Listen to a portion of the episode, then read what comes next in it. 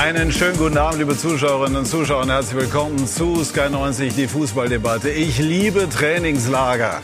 Ein Satz, den man eher bei Felix Magath verorten würde, der aber von Thomas Tuchel stammt, gesprochen in Portugal, wo die Bayern in der vergangenen Woche richtig ackern mussten. Und die dort gewonnene Energie sollte heute Werder Bremen zu spüren bekommen. Allerdings gelang das überhaupt nicht.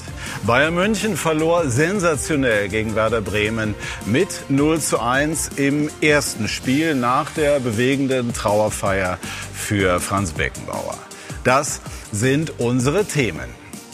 Die Nachfolger des Kaisers, der Frankfurter Weg und das dramatische Topspiel gewann die Leverkusener mit 3 zu 2, wie schon in Augsburg in der Nachspielzeit. Solche Spiele haben durchaus das Zeug, den Glauben an ganz große Dinge entstehen zu lassen. Die Bayern wissen eigentlich, wovon die Rede ist. Das alles und viel mehr wollen wir besprechen in und mit unserer Runde, die ich Ihnen jetzt vorstellen darf. Lothar Matthäus, der deutsche Rekordnationalspieler, Sky-Experte, der gestern auch bewies, dass sein Ballgefühl zeitlos ist. Und er glaubt, die Leverkusener hatten gestern kein Glück, sondern das war ein Sieg, der mit sehr viel Willen und Überzeugung zu tun hat. Herzlich willkommen, lieber Lothar, und herzlich willkommen an Frank Hellmann, seit 2003 freier, als freier Journalist unterwegs, gebürtiger Bremer hat einen Sieg heute sozusagen mitgebracht. Und er findet, Eintracht Frankfurt hatte in den vergangenen Jahren Grenzen, und zwar nach oben. Verschoben, herzlich willkommen, herzlich willkommen auch an Christoph Kner, den Fußballchef der Süddeutschen Zeitung, auch schon fast 20 Jahre dort unterwegs. Und er glaubt auf die offensichtlich bevorstehende Verpflichtung von Max Eberl, ähm, ist so zu sehen, dass die Macht weiterhin am Tegernsee verbleibt. Nebenbemerkung, Uli Hoeneß wohnt dort. Und Axel Hellmann, der Vorstandschef von Eintracht Frankfurt. Herzlich willkommen. Gestern ein, äh, ja doch ziemlich turbulentes 2 zu 2 in Darmstadt. Und er hat vor kurzem den sehr bemerkenswerten Satz gesagt, Mannschaften gewinnen Spiele, aber die Fankurven die Titel. Was genau das bedeutet, doch will ich jetzt erfahren. Danach sprechen wir über die Bayern. Ja, ich glaube, wenn man was gewinnen will, braucht man immer ein Gesamtsetup. Und das heißt, du brauchst eine Mannschaft, die leistungsfähig ist, die den Wettbewerb, um den es dann geht, auch annehmen kann und gewinnen kann. Du brauchst eine Führung, die das mitträgt. Aber im entscheidenden Moment, wenn du nicht die großen Etats hast, wenn du nicht die Budgets hast, die andere schlägt, kommt es darauf an, dass du getragen wirst von der Woge aus der Kurve, aus dem Stadion. Und ich glaube deswegen, dass große Titel am Ende nur geholt werden, wenn alles stimmt. Gut, dann äh, mit der Argumentation müssten HSV und Schalke eigentlich durchgehend Titelkandidaten sein. Wir werden das später besprechen, auch das Thema Fans. Das war nicht ganz so erfreulich an diesem Wochenende, aber jetzt sprechen wir über das, was wir eben gesehen haben. Lothar, die Bayern verlieren sensationell gegen Werder Bremen mit 0 zu 1. Wie bewertest du das im ersten Hieb? Sensationell verdient verlieren sie 0 zu 1, weil wenn man in der letzten Viertelstunde nur nach vorne spielt, wo einige Auswechselspieler nochmal frischen Wind reingebracht haben ins Spiel, dann ist es einfach zu wenig. Auch schon in der ersten Halbzeit die Bremer viele Chancen gehabt. Also das ist nicht äh, eine Mannschaft, wie sie heute aufgetreten ist, äh, die um die Meisterschaft spielt. Da war sehr viel, äh, ja, sehr, sehr viele Dinge dabei, die nicht funktioniert haben nach diesem Trainingslager in Portugal sollte da so ein bisschen den Zusammenhalt festigen. Ich habe auch nicht verstanden, dass Goretzka schon wieder nicht von Anfang an gespielt ist. Das ist für die Stimmung nicht gut. Goretzka hat gut gespielt in den letzten Monaten äh, vor, äh, vor, vor der Winterpause. Äh, es äh, sind anscheinend anscheinend einige Dinge wieder bei Bayern, die nicht funktionieren, wo keine Ruhe da ist, sowohl nicht in der Kabine, vielleicht auch einige Entscheidungen, wie eben die von Goretzka, nicht von der Mannschaft, äh, sagen wir mal, abgenommen werden, den Trainer. Guerrero spielt, Guerrero ist gekommen vor der Saison, Tuchel kennt ihn von Borussia Dortmund her. Schätzt aber, ihn? Schätzt ihn auf jeden Fall, ist auch ein guter Spieler, aber wie gesagt, wenn man so einen Führungsspieler wie Goretzka in, seiner, in seinem Kader hat und der ist topfit, ist er auch dann reingekommen nach einer guten Stunde, dann äh, gibt es natürlich dann auch in der Mannschaft Stimmen, die da vielleicht äh, die Entscheidung des Trainers ja nicht kritisieren, aber nicht ganz verstehen. Und äh, ich mhm. glaube, dass Bayern München heute nicht gut gespielt hat. Die Bremer sehr diszipliniert, kompakt in der Defensive, immer wieder auf Konter ausgegangen und äh, deswegen auch ein verdienter Sieg von Werder Bremen nach, ich glaube 2008 war der letzte Sieg, genau. also nach 15, 16 Jahren. Aber ja, das ist Bundesliga und äh, Bayern hat äh, heute ganz sicher einige wichtige Punkte verloren im Kampf um die Meisterschaft. Frank, warum haben die Bayern die Energie, von der Thomas Tuchel ja sprach, ganz offensichtlich äh, nicht in diese Partie transportieren können? Das ist tatsächlich schwierig zu beantworten, weil dieses Argument der Dreifachbelastung fällt ja weg. Sie haben das Trainingslager vorher gehabt in äh, Faro, waren eigentlich bestens vorbereitet. Das erste, das zweite Spiel jetzt in der Rückrunde. Äh, Thomas Tuchel war ja mal wieder, muss man sagen, fassungslos über das, was seine Mannschaft ihm da die erste Stunde angeboten hat. Lothar hat es gerade gesagt, die Bremer können es eigentlich selbst kaum fassen. Ich auch als gebürtiger Bremer kann es auch kaum glauben. Ich erinnere mich noch gut an dieses Spiel 2008. Da hat eben noch Mesut Özil gespielt. Da war Jürgen Klinsmann Trainer der Bayern. Es, es liegt Urzeiten zurück. Und damals klafften die Etats noch nicht so weit auseinander wie jetzt. Man muss das immer noch mal sehen. Die Bayern machen Umsatz von über 800 Millionen. In Bremen ist es ungefähr ein Fünftel, ein Sechstel. Und das bildet sich natürlich auch im Personalkostenetat und im Budget ab. Äh, deswegen sensationeller Sieg für die Bremer, aber der natürlich zustande kommt durch die große Schwäche der Bayern, die sie heute gezeigt haben. Denn das war wirklich nicht das FC Bayern würdig, was sie heute abgeliefert haben. Ist an diesem Wochenende schon ein entscheidender Rückschlag für Bayern im Meisterschaftsrennen zu verzeichnen? Also entscheidend noch nicht, aber es ist sicherlich ein Rückschlag, weil die Bayern nicht damit gerechnet haben. Und ich glaube, was den Bayern wirklich Sorgen machen muss und all denen, die es mit dem FC Bayern halten, ist, dass ja Bayern jetzt, also dass Bayer Leverkusen eigentlich jetzt die Spiele gewinnt, die der FC Bayern früher gewonnen hat. Also eigentlich ja. ist es ja genau umgekehrt. Bayern hätte früher, früher das sogenannte Bayern-Dusel in der 88. das 1-1 gemacht, in der 92. das 2-1. Und jetzt und Bayer Leverkusen hätte Vizekusen die Spiele eben hergeschenkt. Und jetzt ist es genau umgekehrt. Jetzt gewinnt Bayer Leverkusen das zweite Spiel hintereinander und auch noch auf eine Art und Weise, die beeindruckend ist. Das waren keine Brechstangen oder Duselsiege. Das war jetzt nicht Dusel Bayer, so wie es ja die mhm. Dusel Bayern gibt, sondern das war einfach mit Geduld sich den Sieg herausgespielt. Und ich glaube, das ist das, was Bayern über die Punkte hinaus, über den Rückstand hinaus Sorgen machen muss, dass die Leverkusener wie mit dem Autopilot ihr Ding durchspielen, während die Bayern sich quälen und diese, diese Fähigkeit von früher offenbar verloren haben. Glauben die Bayern nach Ihrer Einschätzung dennoch an den Titel oder müssen sie jetzt mal in den nächsten Wochen so ein bisschen defensiver agieren? Ich habe schon gerade ein bisschen gezuckt, als ich äh, Kimmich gehört habe in, äh, im O-Ton. Also wenn ich nach so einer Niederlage äh, rausgehe, muss ich, glaube ich, gerade auch mit Blick auf das ausstehende Nachholspiel eigentlich sofort in einen anderen Modus gehen. Also nach meinem Dafürhalten äh, war mir das eine Spur zu defensiv, weil in den Köpfen gehen wir ja alle irgendwie davon aus, dass das die nötigen Punkte sind, um den Abstand wieder zu reduzieren. Aber was soll jetzt sozusagen anders sein zwischen Bremen und äh, Union Berlin? Erstmal in der Ausgangssituation, die werden auch tief stehen und äh, entsprechend verteidigen. Deswegen ich glaube, was jetzt den Bayern gut täte, wäre entweder ganz forsch in die Offensive zu gehen oder erstmal zu signalisieren, naja gut, jetzt... Äh, Darf man anderer ran? Ja, ich würde es nicht so formulieren, dass ein anderer ran darf, aber muss man sagen, wir müssen erstmal jetzt die, äh, die Kirche im Dorf lassen, weil der Abstand ist schon gewaltig und da muss gewonnen werden. Ja. Sonst wird es ja rechnerisch immer schwieriger. Selbst ein Sieg in Leverkusen in einigen Wochen würde nicht reichen, um an Bayer Leverkusen vorbeizukommen, auch wenn man das Nachholspiel gegen Union Berlin gewinnen würde. Jetzt wollen wir zunächst einmal noch kurz und kompakt auf das schauen, was sich eben Kai Dittmann in der Allianz Arena Überraschendes getan hat. Ein Foto für die Ewigkeit. Werder düpiert den Meister und gewinnt erstmals gegen die Bayern seit 15 Jahren. Dabei ging es blöd los für die Bremer.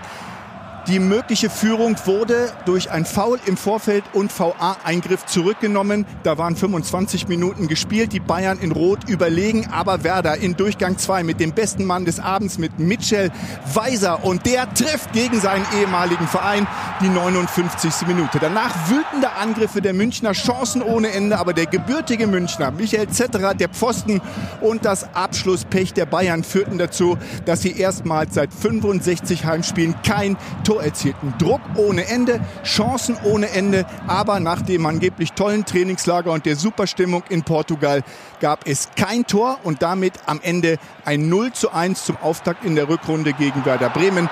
Die Rückrunde beginnt für Thomas Tuchel gleich mit großen Problemen. Ja, das ist in der Tat ein Dämpfer für Thomas Tuchel und die Bayern und umso erfreulicher für Werder Bremen und Ole Werner, den Coach. Und genau den hören wir jetzt.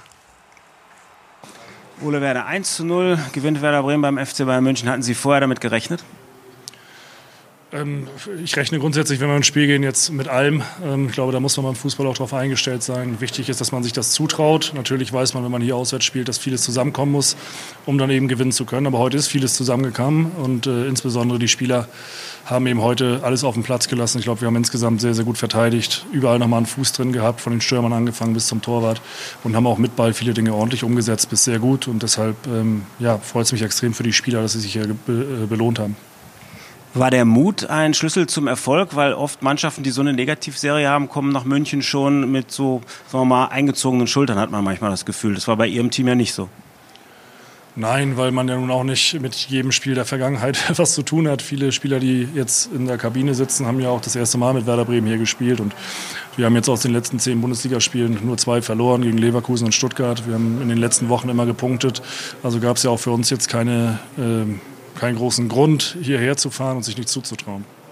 Der letzte Sieg ist 2008 gewesen. Da haben Sie, glaube ich, beim TSV Kropp gespielt, habe ich nachgelesen. Haben Sie noch irgendwelche Erinnerungen daran? An das Spiel selbst nicht, an die Zeit beim TSV Kropp schon. so lange ist es dann ja noch nicht her, aber ähm, ja, schön, dass wir da nicht mehr drüber reden müssen vom nächsten Spiel gegen Bayern, ähm, dass wir heute dann gegen Bayern gewonnen haben. Wie werten Sie denn den Sieg in Ihrer Trainerkarriere? Ist eines der Highlights? Ach, ähm, da mache ich mir auch wenig Gedanken drüber. Wenn ich irgendwann mal im Schaukelstuhl sitze und sage, ich mache was anderes, dann kann ich mir mal Gedanken darüber machen, welche Spiele mir noch so einfallen. Jetzt ist es einfach ein Sieg, der mich extrem freut, weil die Mannschaft wahnsinnig viel investiert hat, weil alle ihren Anteil daran haben ähm, und weil am Ende des Tages eben ja, uns das auch in der Tabelle hilft. Drei Punkte, die man nicht unbedingt einplant, jetzt auf dem Konto sind. Und das tut uns gut und äh, das ist jetzt erstmal das, was mich heute interessiert. So geht Euphorie auf Hanseatisch. Ole Werner und äh, Werder Bremen gewinnen in München. Herzlichen Glückwunsch dazu. Geht immer so fast so ein bisschen unter. Sie haben ja die Bayern auch hochgeschlagen. Man neigt dann dazu, machen wir jetzt auch mehr über die Bayern zu sprechen. Aber dennoch natürlich tolle Leistung. Damals von der Eintracht, heute auch von Werder Bremen, Lothar. Aber bei den Bayern hat man das Gefühl, irgendwie klemmt es. Es fehlt die Leichtigkeit der Übung.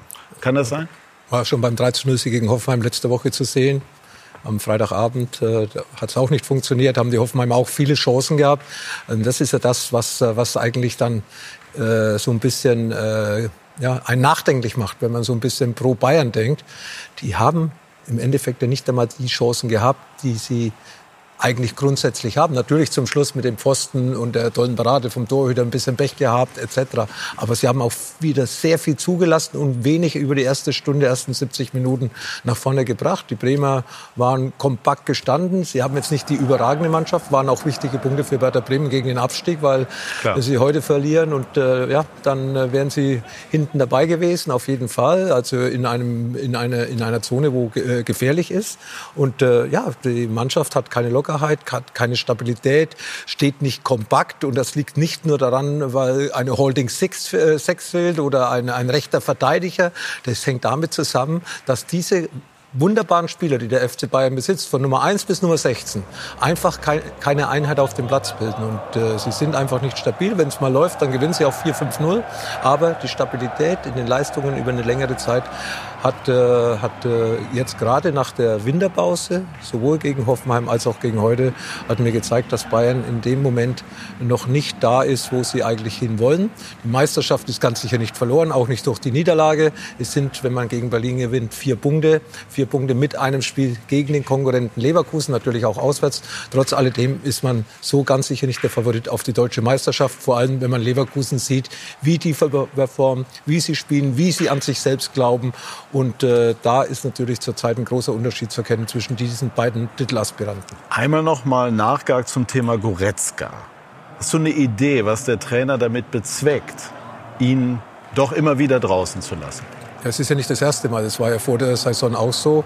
In jedem Freundschaftsspiel vor der Saison war er nicht dabei und beim ersten Spiel war er dann dabei. Also die Spieler brauchen schon ein bisschen das Gefühl, was, was will der Trainer von mir? Welche Position habe ich beim Trainer? Welches Standing habe ich beim Trainer?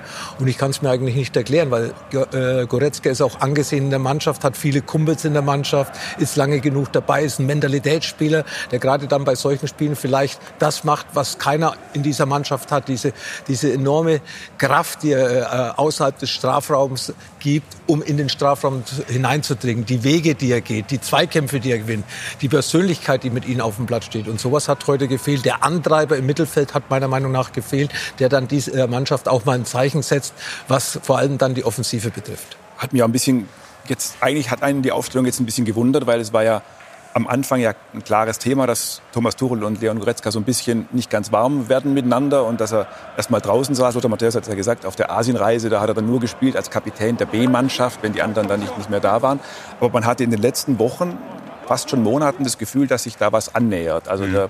Thomas Tuchel hat dann auch sogar auch schon erzählt und, und sagen wir mal, deutlich mitgeteilt, ähm, dass er das durchaus anerkennt, wie Goretzka sich jetzt in diese Geschichte reinkämpft, angeschlagen gewesen, dann hat er mit dem Armverband gespielt, hat er Innenverteidiger gespielt. Diese ganzen, diese ganzen Härten hat er angenommen und sich darüber ein bisschen in die Mannschaft reingespielt und sich gestrafft. Und ich hatte das Gefühl, da wächst jetzt was zusammen, weil der Tuchel anerkennt, okay, ich fand den nicht so toll, aber ich muss gestehen, der hat sich jetzt da reingehauen.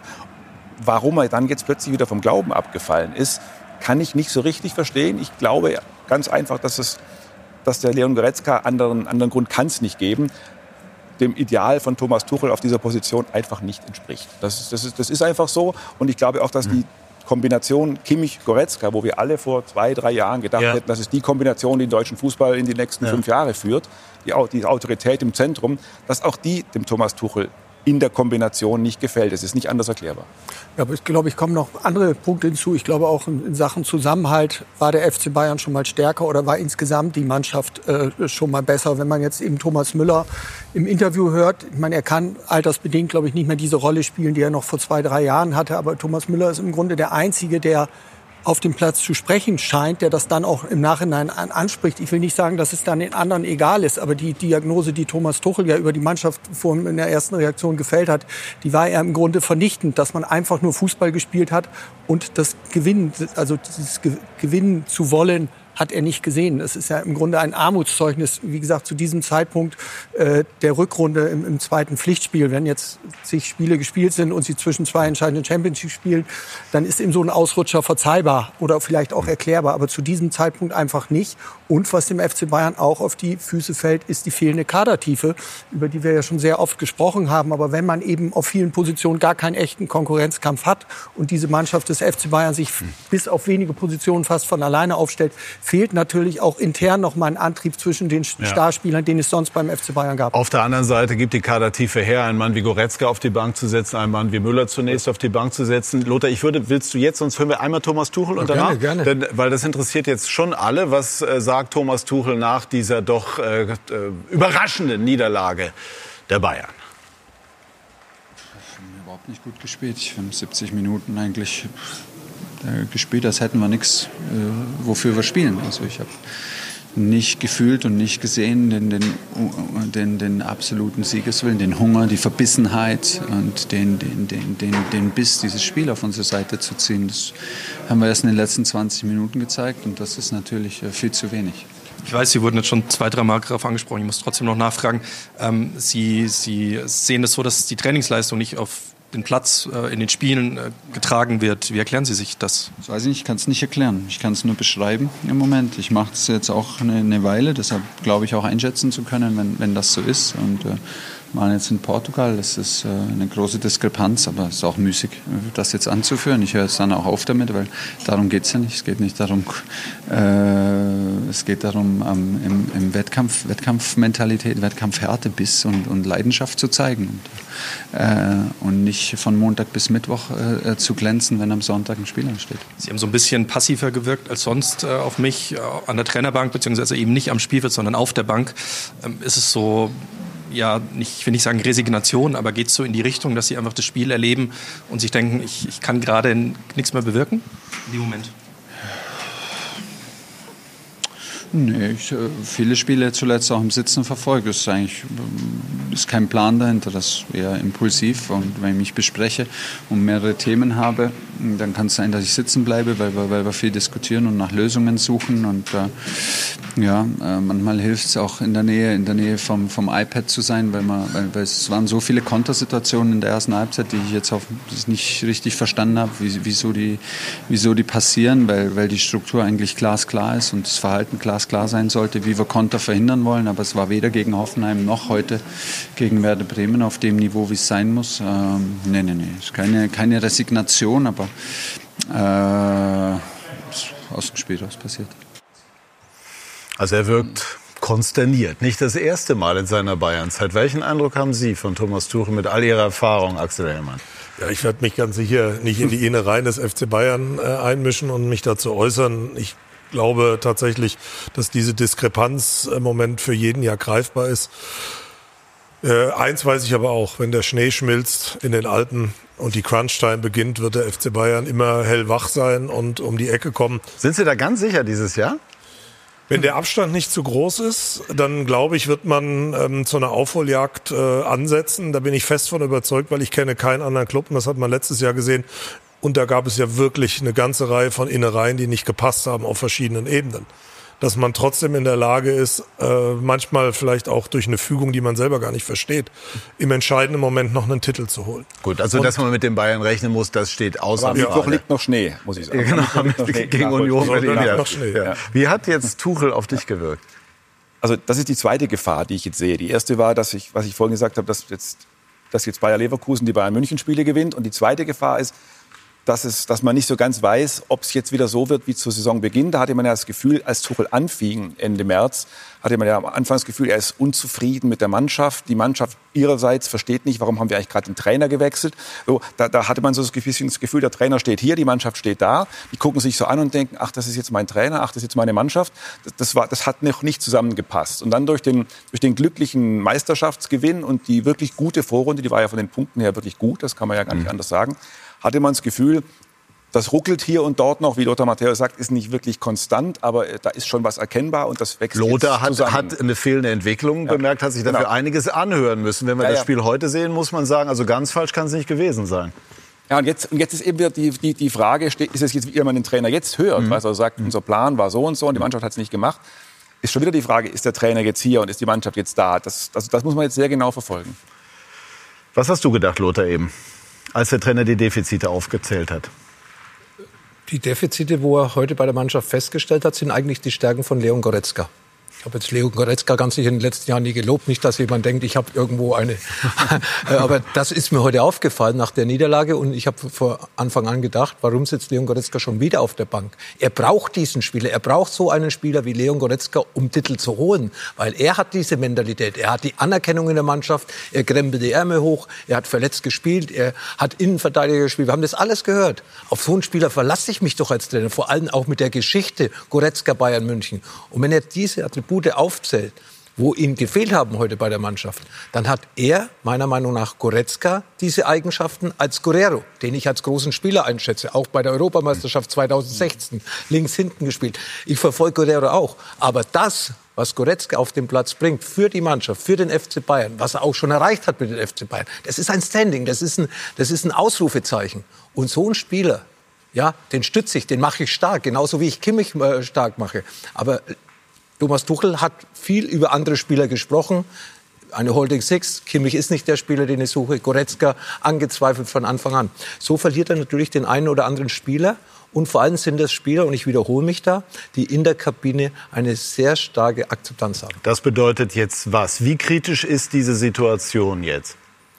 Vielleicht wäre es auch klug gewesen, wenn er jetzt nicht auf die Mannschaft gezeigt hätte, sondern vielleicht hat er auch vielleicht das eine oder andere nicht unbedingt richtig gemacht. Ich war nicht dabei bei der Mannschaftssitzung. Natürlich hat man einen Plan. Der Plan ist heute ganz sicher nicht richtig umgesetzt worden, sonst hätte man wahrscheinlich dieses Spiel gewonnen. Äh, viele Gegen äh, Konterangriffe bekommen, vorne äh, keine Durchschlagskraft gezeigt. Aber vielleicht hat er auch die eine oder andere Entscheidung am Anfang getroffen, die vielleicht dazu beigetragen hat, dass es eben so nicht funktioniert hat. Ja, das ist mir gerade wieder aufgefallen. Der Umgang mit Niederlagen ist natürlich für jeden Trainer schwierig. Jeder Trainer reagiert darauf anders. Aber wenn man an Thomas Tuchel denkt, denke ich immer an seinen Ausbruch. Das war tatsächlich mal nach einer Niederlage bei Eintracht Frankfurt, als Thomas Tuchel also die Mannschaft eine, mit einer Eiseskälte abgekanzelt hat. Ich glaube, der Satz war äh, ein einziges Defizit. Dann gab es noch eine kurze Nachfrage. Dann hat er nochmal einen sehr distanzierenden Satz fallen gelassen. Und das natürlich bei einem Verein, bei dem Jürgen Klopp vorher mit allergrößter Empathie und auch Aufgeschlossenheit gegenüber den Fans, gegenüber der Mannschaft Trainer gewesen ist. Und diese, diese im Grunde Eiseskälte und die Distanz ist, war eigentlich das, der, Anfang vom Ende schon seiner Zeit bei Borussia Dortmund. Jetzt erkenne ich wieder eine sehr, sehr große Distanz. Ich will jetzt nicht das Ende der Ära von Thomas Tuchel herbeireden, aber natürlich kommt das auch in der Mannschaft an, dass der Trainer sich überhaupt nicht selbst mit ins Boot nimmt. Dass vielleicht die Taktik, die Personalauswahl, dass, alle, dass vielleicht auch andere Sachen äh, nicht gestimmt haben. Weil der Trainer ist ja letztendlich auch mit dafür verantwortlich, die richtige Einstellung in so einem Spiel zu vermitteln. Also hat vielleicht auch der Trainer jetzt nicht alles richtig gemacht. Nur kann man natürlich fragen, der FC Bayern hat Julian Nagelsmann entlassen, hatte ja. da vorher Hansi Flick und hat jetzt Thomas Tuchel. Ich frage mich, wer soll denn noch diese Mannschaft trainieren? Und da kommen wir vielleicht... Ich auch mal ich, ich glaube, das ist auch, wenn man sozusagen, wenn man es noch mal eine Ebene versucht höher zu hängen. Ich glaube, darüber muss man auch reden man weiß ja gar nicht so genau, wo ist jetzt Henne und wo ist jetzt Ei. Also wir haben ja auch Hansi Flick als Bundestrainer verloren, wir haben Julian Nagelsmann als Bayern-Trainer verloren.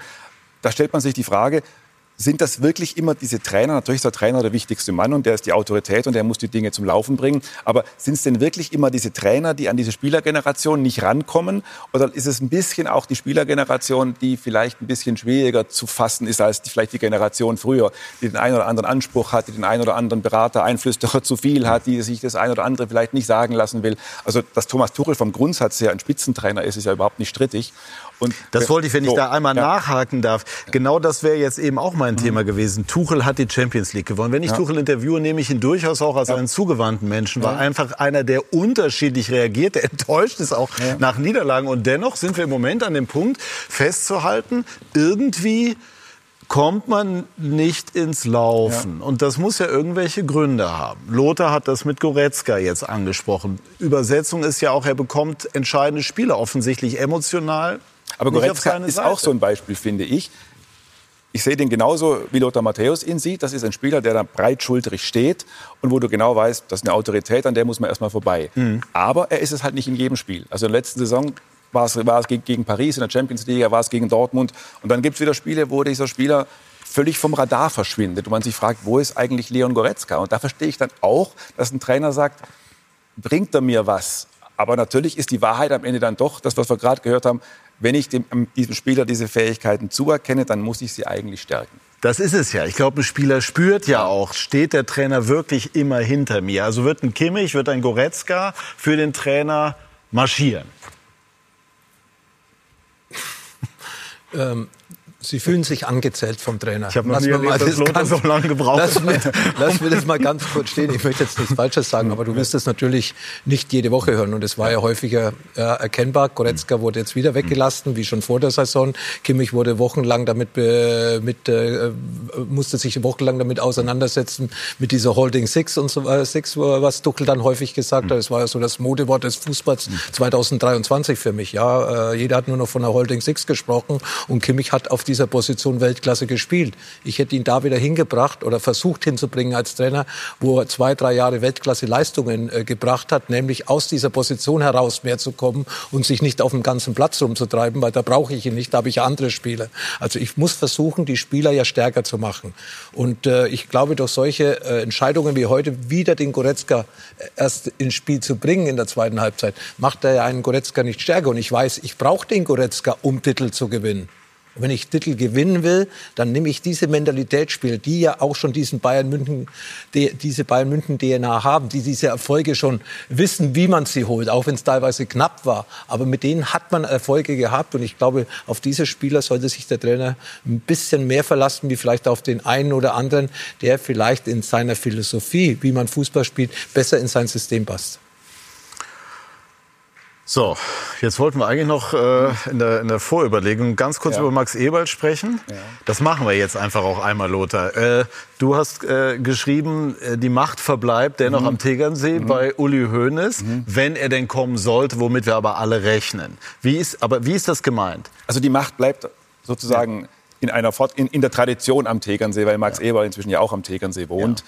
wenn auch nicht, glaube ich, in äh, aber es war auch, nicht in Bad Wiessee, also in Bad, ja. ja, aber genau, aber es, es wird Uli Hoeneß wird natürlich am Tegernsee sitzen bleiben und weiterhin natürlich sich an diesem Verein interessiert bleiben. Ich glaube, niemand glaubt daran, dass dem Uli Hoeneß der FC Bayern mal egal sein wird. Uli Hoeneß wird da immer mitsprechen, aber er hofft, dass sein Traum am Ende dann doch noch ein bisschen wahr wird, dass er mal einem ehemaligen Spieler, auch wenn Max Eber kein großer Bayern-Spieler war, ähm, dass er einem ehemaligen Spieler, der den Verein versteht, die Macht übertragen kann. Und weil Eber natürlich auch am Tegernsee wohnt, bleibt das, bleibt die Macht, das Machtzentrum ein bisschen Gut, dann, Dann habe ich das ja im Großen und Ganzen richtig verstanden. ja. Habe eine eher gemeine Frage an Axel Hellmann. Also wie kann ein Manager, wenn es dann Eber würde, an Profil gewinnen, wenn im Grunde der Eindruck entsteht, er ist dort von mehr oder minder Uli Hoeneß Gnaden?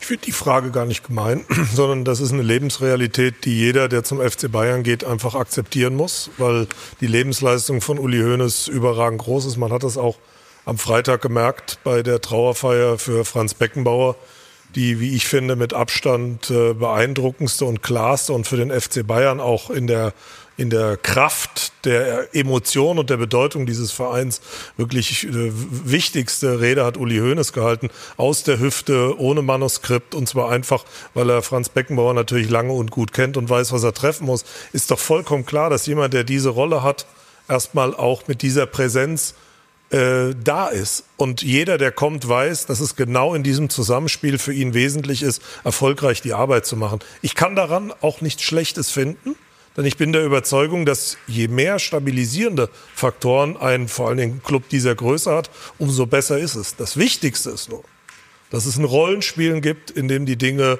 miteinander abgestimmt und abgegrenzt sind. Und ich glaube, da liegt für Max Eberl, wenn er denn käme, eine große Chance, weil er bringt natürlich viel Expertise und Erfahrung mit. Er hat auch ein gutes Netzwerk hier im Münchner Raum, also ist nicht ein unbeschriebenes Blatt. Und ich glaube, dass es ihm schon gelingen kann, genau mit diesen Stabilisatoren, will ich das mal nennen, in einem Club gut umzugehen, weil das, glaube ich, ist das A und O beim FC Bayern.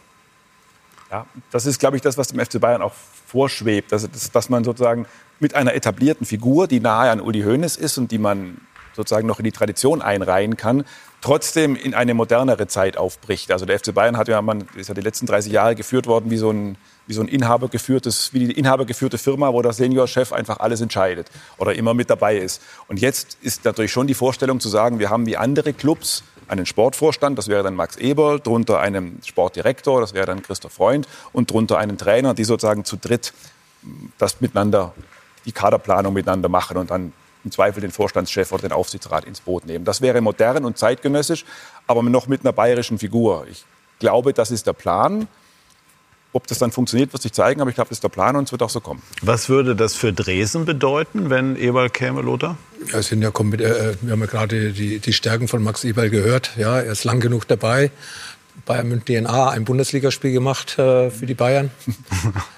gegen VfB Stuttgart. Ich glaube, verlor, verloren haben sie 3 zu 2. Ich war bei dem Spiel. Warst du dabei? 3 zu 2 ja. verloren? Ich wusste aber nicht zu dem Zeitpunkt, dass es das einzige Bundesligaspiel von Max Eberl bleiben würde. Ja, und äh, natürlich, Max äh, hat hervorragende Arbeit geleistet, vor allem bei Borussia Mönchengladbach, ja, wo er ja zu Unrecht, sagen wir mal, beschimpft worden ist, äh, dass er dann nach Leipzig eineinhalb Jahre später nach seiner Krankheit gegangen ist.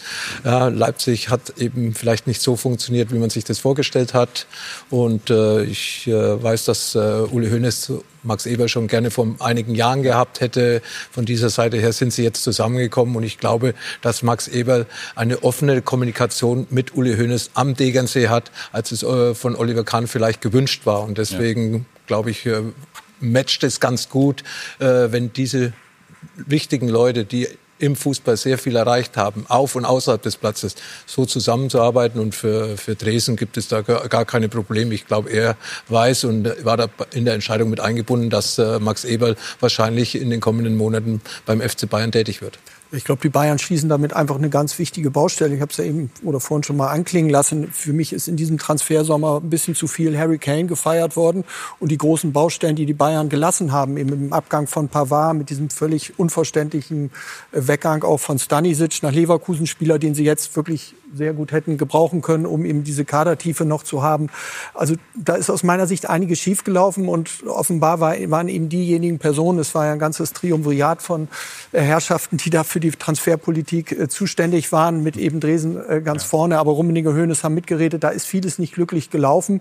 Und man kann ja auf Max Eberl noch mal schauen, wenn man sieht, welche Spieler er für RB Leipzig verpflichtet hat. Du warst ja gestern bei dem Spiel, Openda und Savi Simons, ganz hervorragende Spieler. Übrigens auch zwei, die, die auch dem FC Bayern äh, gut getan hätten, um eben vielleicht noch ein bisschen Kreativität reinzubringen. Also Max Ewald kennt sich in diesem Regal aus und hat eben auch in diesen Sphären, und der FC Bayern hat ja eben deutlich mehr Geld als Borussia Mönchengladbach zur Verfügung, äh, glaube ich, kann er viel bewirken, dann im Zusammenspiel mit Christoph Freund. Also es ist eine kluge Personalie und die Identifikation von Max Ewald, der eben auch in München beheimatet ist, stellt ohnehin keiner in Frage wir haben es ja eigentlich von ihm schon oft gehört, mhm. das Interesse war schon da, als er noch bei Borussia Mönchengladbach war. Insofern ist jetzt diese Personalie logisch.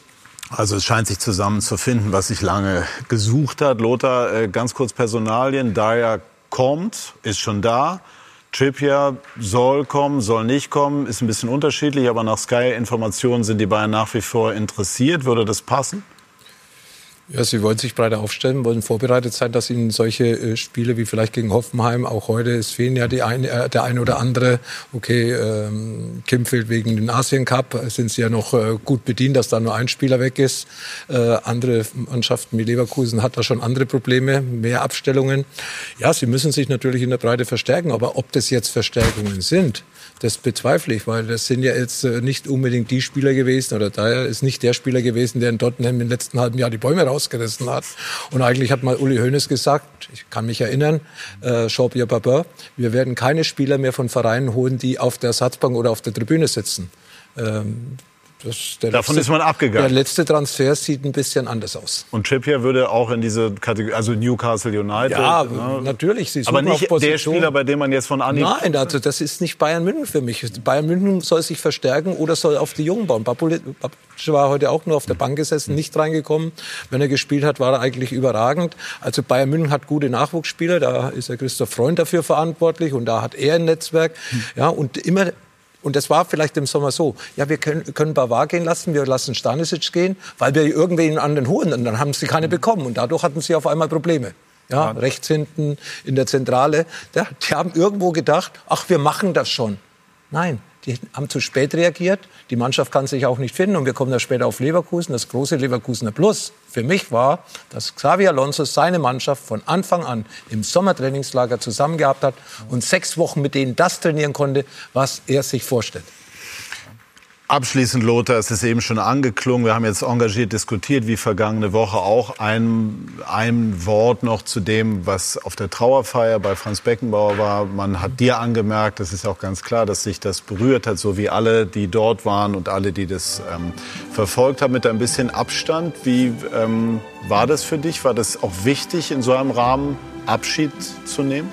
Ja, ich habe für mich schon in den letzten zwei Wochen Abschied genommen äh, oder zwölf Tagen, weil äh, ich habe eigentlich keine Interviews gegeben, keine Fragen beantwortet, weil es mir einfach sehr wehgetan hat und äh, habe im Stillen getrauert, weil äh, es ist ja nicht nur mein ehemaliger Trainer, sondern es ist wirklich ein Freund von mir gegangen, den ich viel zu verdanken habe und nicht nur sportlich, sondern auch äh, im zwischenmenschlichen Bereich, so eine Art Vaterfigur für mich gewesen und äh, natürlich äh, war es ein toller Anlass, äh, was dabei in München, das haben wir ja gerade schon gehört, es war eine tolle Trauerfeier, natürlich kein schöner Anlass, aber das war ihn würdig und äh, natürlich war jeder, der im Stadion war, war gerührt, auch vor den Worten, äh, vor den ehrlichen Worten, die, äh, die, die, die, die in den Reden, die da vorgekommen sind. Aber natürlich macht es einen traurig. In dem Moment denkt man an vieles, lässt man noch diese Filme abspielen von Franz Beckenbauer, die gemeinsamen Begegnungen, die gemeinsamen Gespräche, auch mal das gemeinsame Feiern, das gemeinsame Skifahren, nicht nur Kabine und äh, Meeting und äh, Trainingsplatz, sondern sondern es waren so viele Dinge außerhalb, die äh, mir da durch den Kopf geschossen sind. Und äh, ja, es war eine traurige Geschichte, aber es war eine Geschichte, die im, vom Rahmen her genau die richtige war, die Franz Beckenbauer verdient hat. Schön, Lothar. In seinem Sinne. Er hat so leidenschaftlich gerne auch hier bei uns 67 Mal bei SK90 alleine mitdiskutiert. Wollen wir jetzt noch schauen auf das, was Bayer Leverkusen gestern gemacht hat. Wir haben es ja schon gehört. Also das Kopie im Moment fast besser als das Original. Der zweite sogenannte Last-Minute-Sieg in Folge bei einem äh, Topspiel, das den Namen definitiv verdient hat. Zweiter Last-Minute-Sieg in Folge. Leverkusen dreht die Partie in Leipzig gleich zweimal, gewinnt mit 3 zu 2. RB drückend überlegen in der ersten Hälfte, siebte Minute. Xavi überragend mit dem 1 zu 0 in der Folge Leipzig mit vielen Gelegenheiten, aber nur mit einer 1 zu 0 Pausenführung und zwei Minuten nach Wiederanpfiff wird's mit Hofmann, Grimaldo und Nathan Teller mit dem 1 zu 1 Ausgleich. 78 Sekunden in der zweiten Hälfte gespielt. Teller war für den verletzten Frimpong gekommen. In der 56. fliegt dann Bayer eine eigene Ecke um die Ohren. Openda mit der erneuten Leipziger Führung, dem 2 zu 1. In der 63. läuft es mit der Ecke besser für Leverkusen. Tar mit dem 2 zu 2 Ausgleich und in der ersten Minute der Nachspielzeit Hinkapie mit seinem ersten Saisontor und dem 3 zu 2 Siegtreffer. Was macht diese Mannschaft aus? Warum ist sie im Kopf auch im Moment so stark? Klar, man gewinnt und gewinnt, hat noch nicht verloren. Aber was generell macht diese Mannschaft aus? Ähm, ja, die, die Mentalität, der Teamgeist, ähm, der Hunger, nie nie äh, ein Spiel aufzugeben. Der Die Trainer, Meistermannschaft? der Trainer hat es gerade in der Kabine gesagt, dass wir ähm, nie, we never lose our faith. Und egal wie, wie schwer die Situation ist. Und nach dieser ersten Halbzeit muss man sagen, war es nicht einfach auf den Platz zu kommen und dann ähm, so das Heft in die Hand zu nehmen, wie wir es gemacht haben. Und ähm, ja, das äh, zeichnet äh, uns gerade auf jeden Fall aus. Meistermannschaft? Es war ein guter Start in die Rückrunde. Das ist auch gar nicht so leicht, nach solchen Spielen dann noch cool zu bleiben, Axel Hellmann. Sie sagen, Bayer Leverkusen ist Titelkandidat Nummer eins? Aktuell würde ich das so sagen, weil es geht nicht nur allein um die tabellarische Situation, sondern das ist ja hier auch schon mehrfach gesagt worden, um die Art und Weise, wie die Spiele gewonnen werden. Es gibt eine hohe spielerische Qualität, es gibt eine hohe, wie ich finde, auch mentale Präsenz in den Spielen. Äh, Leverkusen hat gestern nicht gut angefangen, hat sich reingeschafft, aber auch spielerisch. Und wenn man dann zwei entscheidende Spiele gerade zum Beginn, quasi nach, dem, äh, nach der Winterpause, mit den Last-Minute-Siegen mitnimmt, also dann muss ich schon sagen, ähm, hast du auch dieses Quäntchen Glück, das aber fußt auf einer sehr konzentrierten, guten spielerischen Leistung einfach auf deiner Seite. Und für mich ja, dass äh, die Leverkusener haben die Nase vorn. Ist das auch ein gutes Signal im Hinblick auf die Durchlässigkeit äh, an der Spitze der Fußball-Bundesliga?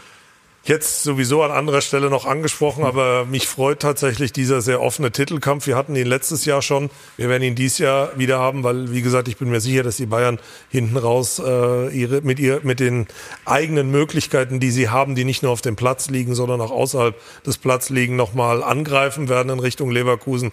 Und dann wird es wieder spannend werden. Und für uns, äh, sage ich jetzt mal auch in der Bundesliga, in der DFL, ähm, wenn wir draufschauen auf einen spannenden Meisterkampf, dann haben wir endlich das, was wir jahrelang uns gewünscht haben. Also ich finde die Situation ausgesprochen spannend und sehr, sehr gut.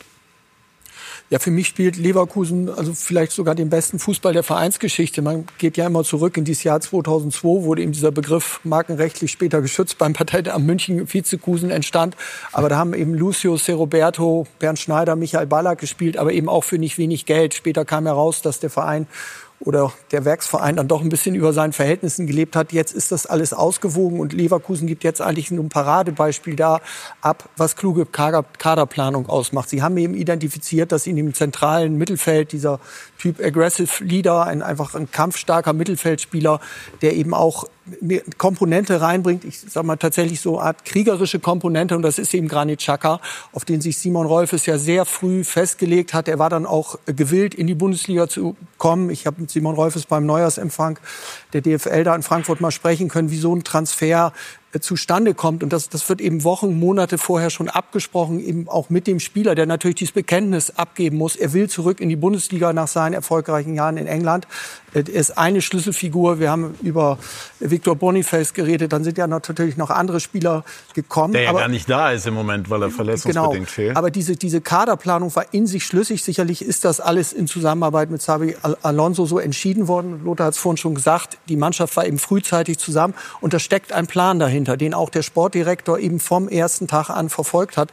Und jetzt ernten sie die Früchte. Und dass natürlich Alonso hervorragende Arbeit macht, mich hat einfach gestern die zweite Halbzeit be begeistert, mit welcher Selbstsicherheit, welchem Selbstverständnis die diesen Kombinationsfußball aufziehen. Und sie haben eben nicht gegen Werder Bremen, FC Augsburg oder FSV Mainz gespielt, sondern gegen RB Leipzig. Und eine Dominanz, die eigentlich dann folgerichtig in die Siegtor gemündet hat. Das war allererste Sahne, muss man Gut, am Ende sagen. irgendwie scheint mir schon der Trainer die, die absolute Schlüsselfigur zu sein. Und äh, Lothar Matthäus hat gestern äh, bewiesen, da schauen wir jetzt mal drauf, dass er von seinen technischen Fähigkeiten her immer noch erste Bundesliga spielen könnte. Da ist die Situation. Man muss dazu sagen, Lothar, du hast den Ball im Grunde gar nicht gesehen, also beziehungsweise erst kurz vorher. Ja, freilich kurz vorher der ist hergerollt gekommen. Hinter, Ja, hinter, hinter, also der ist gef- hinter Sebastian, ja, ist gekommen. und dann habe ich ihn ein bisschen gestoppt nach oben und so ein bisschen mit Effet zum Frimpong gespielt. Und Frimpong hat dann eine Flanke geschlagen. Jetzt hat nur der Stürmer innen ihn noch verwandeln müssen. Das war beim Warmmachen. Und der verwandelt ihn auch noch. Also der zweite Ball vorm Tor ist der wichtigste. Sehr Der gut, sehr gut. Pass. Einmal Pass, jetzt ja. also wirklich mit Augenzwinkern. Das werde ich häufiger gefragt. Früher bin ich bei Wolfgang Overath und Beckenbauer gefragt, warum könnten die noch Bundesliga spielen? Würde, hättest du noch 20 Minuten Bundesliga ein Spiel? Hättest du das noch im Kreuz? Nee, absolut nicht. Nee, das ist zu viel. Nee, nee. Nee? Okay. Ich spiele ich spiel ganz selten. Ab und zu mal ein Charity-Spiel, sonst ich mache sehr viel Sport. Ja. Aber Fußball weniger. Deswegen, wie gesagt, ich habe Angst vor Verletzungen, ganz offen und ehrlich gesagt, weil du willst ja dann auch was machen, wozu dein Körper nicht mehr bereit ist. Und deswegen lasse ich es lieber ganz gehen. Aber für die eine Szene hat es gereicht. Ein Wort abschließend ja. zu Bayer Leverkusen. Ist Alonso der Schlüssel? Ja, ich glaube schon. Also, also es sind, es sind genau die beiden Dinge. Es ist, was Frank schon sagt, das ist natürlich A, die Personalplanung. Also wenn man sich vom Branchenführer, und das ist jetzt im Moment Stand jetzt Leverkusen, was abgucken will, dann muss man sich die gute Kaderplanung abschauen. Und da muss man natürlich auch Thomas Tuchel in Schutz nehmen. Also, dass Bayern so, un, so, sagen wir mal, so unklare Transfers gemacht hat, Eric Dyer und so, mhm. liegt natürlich auch an ungeklärten Verhältnissen in der, in der mhm. Hierarchie. Es gab diesen sagenumwobenen Transferausschuss im Sommer, wo acht Menschen zwölf Meinungen hatten. Beim Club der kurzen Beim Wege. Club der kurzen Wege. Jetzt gibt es einen Christoph Freund, der seine erste und gleichzeitig einzige Transferperiode allein verantwortet, mhm. weil danach Max Eber kommt. Also ja. das, da ist einfach auch, hat Leverkusen einfach viel seriöser arbeiten können. Aber natürlich kommt Xabi Alonso auch noch dazu, der im Moment ja, was mich so, was, was mich fasziniert, ist, dass ja nicht nur der große Plan zu stimmen scheint, der, das Fuß, der Fußball, den die spielen und den er sehen will, sondern auch so ganz kleine, so ganz kleine Regieanweisungen, die er macht, die wirken alle unglaublich klug und vor allem sie gehen alle auf. Also was, was macht er vor der Winterpause? Da hat er gegen Bochum im letzten Heimspiel schon die Mannschaft hingestellt, die er im Afrika Cup hinstellen muss. Also er hat die vier schon draußen gelassen. Ein sehr verwegener Plan geht auf. Was man, Im letzten Spiel hat er Jonathan Tah, obwohl die ganzen Afrika-Fahrer gefehlt mhm. haben und damit seine Abwehrspieler, Tah trotzdem draußen gelassen, damit er sich nicht die fünfte gelbe Karte holt gegen gegen Leipzig. Und in Leipzig spielen kann. In, jetzt hat er in Leipzig sich die fünfte gelbe Karte geholt, ja. aber ein Tor geschossen. So, also das, das, ist schon ein bisschen ja. vom Glück geküsst auch, muss man sagen. Aber da steckt auch ein Plan dahinter. Gut, und äh, das beschert uns definitiv einen spannenden Meisterschaftskampf. Und jetzt werden wir, nachdem wir viel Anlauf genommen haben, gleich über Eintracht Frankfurt sprechen. Bei äh, Sky 90, die Fußballdebatte gemeinsam mit Axel Hellmann und unserer Runde.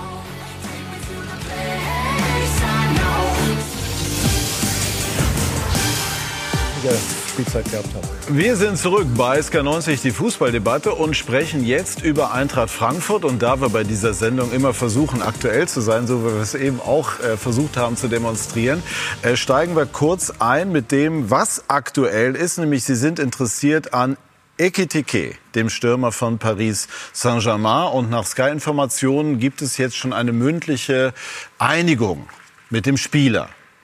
Was können Sie uns dazu sagen? Ja, Sie wissen ja, das kommentieren wir nicht in der Öffentlichkeit, aber auf der anderen Seite ist natürlich auch bekannt. Wir haben uns schon im Sommer für den Spieler interessiert. Wir haben auch verschiedene Spuren verfolgt und verfolgen nach wie vor auch verschiedene Spuren, beobachten das genau. Aber es gibt bei uns natürlich auch einen finanziellen Rahmen, der eingehalten werden muss. Der besteht nicht nur in der Transfersumme, sondern besteht vor allen Dingen auch im Gehaltsgefüge. Und das alles muss bei einem Spieler, der bei PSG unter Vertrag ist oder bei anderen, die bei anderen auch guten Clubs unter Vertrag sind, natürlich abgewogen werden. Und insofern, es ist bekannt, dass wir äh, drei, vier Spieler auf dem Zettel haben, um die wir uns bemühen. Da gucken wir genauer hin. Aber es ist zu früh jetzt zu sagen, ob es da tatsächlich zu einer Einigung kommt. Aber man hört, der Spieler sei bereit, auf Gehalt zu verzichten. Geht das in die richtige Richtung? Das wird er müssen, wie jeder Spieler, der von einem der ganz großen Clubs zu Eintracht Frankfurt wechselt, weil wir diese Gehaltssummen einfach nicht zahlen können. Würde denn Ekiteke helfen, dem es im Moment an Spielpraxis gebricht? Ich sag so, uns hilft ein Stürmer weiter, der eine Ergänzung zu Kalajdzic bildet, ähm, der äh, bestimmte Stärken hat, die man gestern auch gesehen hat in dem Spiel gegen Darmstadt. Ähm, ich glaube, so Tempo in die Tiefe ist etwas, wonach wir noch suchen. Und ähm, ich glaube, man muss dann auch eine Entscheidung treffen. Ist es irgendwie gut, jemanden zu haben, der sofort diese Qualität bringt? Oder gehen wir auch hin und sagen, wir geben ihm eine gewisse Zeit und nehmen dafür ab dem Sommer die Qualität des Spielers mit. Das ist ein Abwägungsprozess und wie gesagt, wir sind ja noch in der Abwägung, äh, wer für uns in Frage kommt, den wir intern treffen müssen. Was auffällt, ist, dass Eintracht Frankfurt äh, schon ein sehr hohes Niveau erreichen kann, punktuell wie gegen die Bayern beispielsweise, dass das Ganze naturgemäß aber noch etwas schwankt. Das haben wir gestern eigentlich in einem Spiel abgebildet gesehen. Das war sozusagen, Jürgen Müller, die launische Diva Reloaded. Dieser Samstag passt mal wieder ganz gut ins Bild. Die Eintracht, angetreten zum Derby mit einem guten Gefühl. Ich habe die Jungs jetzt auch diese Woche wieder sehr fokussiert gesehen im Training, hat eine gute Intensität. Um gut zwei Stunden später relativ frustriert abzuziehen. 2 zu 0 Führung hergeschenkt. Diese Eintracht bleibt unberechenbar. Plötzlich, äh, keine Ahnung, haben wir die Hosen voll. Keine Ahnung warum. Das darfst du nie hergeben. Wir haben einfach aufgehört zum Kicken und wir müssen uns dieses Unentschieden selber zuschreiben. Die Eintracht im Umbruch. Man weiß nicht so recht, wo es hingehen kann, hingehen wird, wo es hingehen soll, formulierte der Abwehrchef vor wenigen Tagen so. Natürlich ist Ziel von mir, auch von der Mannschaft, äh, langfristig da ähm, ja, auch in Champions League Plätze reinzukommen. Wir stehen jetzt ähm, auf Platz 6 und ähm, ich denke, wenn äh, alles gut läuft, können wir nach oben schon nochmal angreifen. Die Verantwortlichen sind da inzwischen etwas vorsichtiger. Ich bin ja immer ein Freund von ambitionierten Zielen, keine Frage, aber ich glaube, zum jetzigen Zeitpunkt macht es keinen Sinn, irgendwelche Zielsetzungen auszurufen. Verständlich. Nach dem XXL-Umbruch vergangenen Sommer präsentiert sich die Eintracht launisch und unbeständig. Da gibt es mal ein Pokal aus bei einem Drittligisten und dann wieder einen Kantersieg gegen die Bayern. Mamouche und dann ist er drin! 5-1. Wer soll daraus schlau werden? Wir müssen sehen, dass wir natürlich Konstanz in unsere Leistung bekommen. Das auf der einen Seite, was 90 Minuten angeht, aber auch generell, was äh, Woche für Woche angeht. Und das ist erstmal unser Ziel. Vieles bleibt unberechenbar. Wie sehr werden in den nächsten Wochen die Afrika-Cup-Teilnehmer fehlen? Wie schnell verstärken die Neuzugänge Van de Beek und Kalajdzic das Team? Unberechenbar präsentiert sich auch der Anhang. Neben der grandiosen Fanbegleitung in ganz Europa gibt es immer wieder auch Aussetzer. Das Strafmaß steigt mit jedem neuen Vergehen. Der Anhang in diesen Fällen für den Club mehr Belastung als Unterstützung. Die Eintracht im Umbruch. Solider Neubau oder Dauerbaustelle? Eine Prognose fällt derzeit schwer. Frank, was glaubst du? Ist ein Spiel wie das gestrige einfach Teil des Weges, Teil des Prozesses? Das ist im Grunde ein bisschen ein Abziehbild dieser Saison. Es ist eben nicht wirklich Konstanz. Das Pokal aus Saarbrücken ist angesprochen worden. Ich würde die Konferenz League äh, noch mal dazu nehmen. Die Gruppe war eigentlich nicht so schwer, aber die Eintracht ist eben nur Zweiter geworden. Hat jetzt noch diesen Umweg dieser Play-Off-Spiele gegen Union, sagen Gilloise, einen belgischen Vertreter. Das wird auch nicht ganz einfach. Und in der Bundesliga schwankt es tatsächlich zwischen Leistungen wie gegen Bayern München, ist ja angesprochen worden, aber dann gibt es immer wieder Einbrüche. Was aber, wenn man auf den Kader schaut, auch nicht so sonderlich verwunderlich ist, es gab eben diesen Abgang in wirklich allerletzter Minute mit Randall Kolomoani. Da gab es zwar viel Geld, aber es war keine Zeit mehr, Ersatz zu besorgen. Man hat im Grunde ohne richtigen Sturm gespielt mit Omar Mamouche, der das wirklich gut gemacht hat, aber der kein gelernter Stürmer ist. Deswegen macht es absolut Sinn, jetzt im Winter offenbar zwei Stürmer zu verpflichten. Kalajdzic ist ja angesprochen worden und nach den Informationen auch der Frankfurter Rundschau ist das mit Hugo Etike äh, schon ziemlich weit. Ich glaube, er wird auf Gehalt verzichten und ich glaube, Axel Hellmann hat einen ganz guten Draht zum Präsidenten von PSG. Man hat ja auch dabei Kolomuani ganz am Ende, glaube ich, miteinander gesprochen. Also es könnte zustande kommen und, und dann sind eben Spieler wie Hugo Larsson da, 19 Jahre jung, Schwede, erste Jahr Bundesliga, gute Ansätze, aber es gibt auch immer wieder Phasen, in denen solche Spieler abtauchen. Auch Nils Nkunku auf der linken Seite zum Beispiel, ein hoffnungsvoller Franzose, den Dino Topmüller wirklich gut entwickelt hat. Aber es ist noch keine Konstanz da. Aber es ist natürlich auch ein bisschen Jammern auf hohem Niveau. Die Eintracht hat sich etabliert im oberen Drittel, gehört jetzt zu den Top 6. Und dieser Platz 5 oder Platz 6 sollte meines Erachtens für diesen Kader das Ziel sein, um im nächsten Jahr wieder europäisch zu spielen. Lothar, hat die Eintracht das Potenzial, europäisch zu spielen, auch in der kommenden Saison? Ja, auf jeden, jeden Fall. Ich verfolge sie auch international, bin bei vielen Live-Spielen dabei. Und äh, die Eintracht macht äh, Spaß. Die macht Riesenspaß, ja, äh, nicht, nicht immer, aber das ist halt eine Mannschaft, die auch nicht nur äh, Glumuani verloren hat in, nach der Saison, die haben ja auch andere wichtige Spieler verloren, Kamada ist gegangen, etc., etc., da gibt es noch einige andere. Lindström. Ja, und äh, das äh, war natürlich auch äh, ein gewaltiger Umbruch, würde ich sagen. Auch äh, ein neuer Trainer ist gekommen, das muss sich auch alles einspielen. Und da muss man auch äh, diesem Verein, dieser Mannschaft Zeit geben, um sich dann so zu finden. Natürlich gestern Zwei Punkte, die du nicht verlieren darfst nach einer 2 zu 0 Führung. Dann wären sie drei Punkte hinter einem Champions League Platz. Also das ist Eintracht Frankfurt. Und jetzt noch die Verstärkung, wenn sie sich äh, zurechtfinden, schnell zurechtfinden, vielleicht noch der eine oder andere dazukommt, dann können sie vielleicht noch eine Etage größer, höher eingreifen. Aber Eintracht Frankfurt für mich ganz sicher ein Kandidat für die Europa League. Wenn mehr drin ist, dann werden sie es mitnehmen. Wenn nicht, werden sie auch wieder zufrieden sein, weil sie wissen, wo sie herkommen. Axel Hemmer, Sie sind so abgeklärt jetzt hier, aber Sie haben ja auch eine Vergangenheit, waren früher als Fan im Stadion. Wie gehen Sie mit so einer Situation wie gestern um, wenn dann praktisch in letzter Minute der vermeintlich sichere Sieg aus den Händen gegeben wird?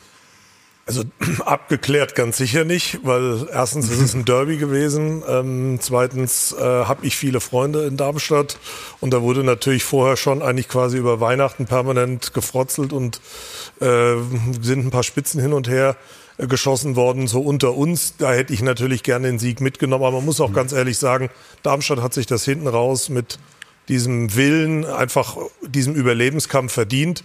Und wenn du beim Tabellenletzten nach einer 2-0-Führung in der Situation am Ende nur ein Unentschieden nimmst, dann hast du das selber zu verantworten. Also gut gelaunt und äh, entspannt war ich an dem Abend jedenfalls nicht, das ist mal klar. Und wie lange dauert das, bis Sie dann wieder auf Normaltemperatur zurückkommen? Also heute, als ich hierher geflogen bin, ähm, habe ich schon noch gemerkt und dann erst so mit Blick auf die Sendung äh, abgeschüttelt. Äh, aber morgen wird es mir noch mal deutlich, wenn ich die ganzen Zeitungsartikel lese, was wir da eigentlich haben liegen lassen. Weil ja der Spieltag im Grunde für euch gelaufen ist. Das ist genau der Punkt. Wir hätten da einen guten Schritt machen können. Aber hätte, wenn und aber hilft uns jetzt auch nicht weiter. Wir haben das nächste Spiel äh, das kein Derby ist aus unserer Sicht, aber zumindest sehr regional bedeutsam am Freitag vor der Brust. Deswegen geht es darum, jetzt abhaken und dann muss der Sieg halt am Freitag eingefahren werden. Aber ich glaube, das ist, weil, wenn Sie sagen, was da möglich gewesen wäre, man spekuliert dann ja und guckt so ein bisschen, wo ist Platz 4, wo ist Platz 5.